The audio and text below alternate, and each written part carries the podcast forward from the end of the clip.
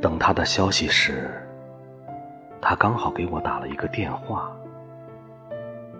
我叫他，他没回我；又叫了第二声，他仍是在沉默。听到悉悉嗦嗦的响声，在电话空茫的另一端，他是坐在床边折叠衣物，还是蹲在地上整理东西？他是暗道，而不是故意要打给我。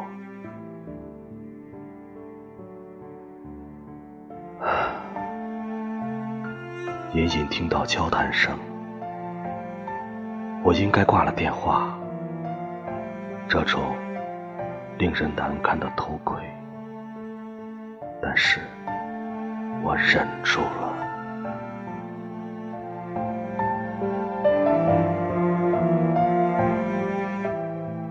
他忽然叹息一下，在电话那端显得无比清晰，辨认不出那些话语交代了什么样的结果。我更大声的叫了他，他还是没有察觉。我想，他是哭了。在电话的另一端，我也。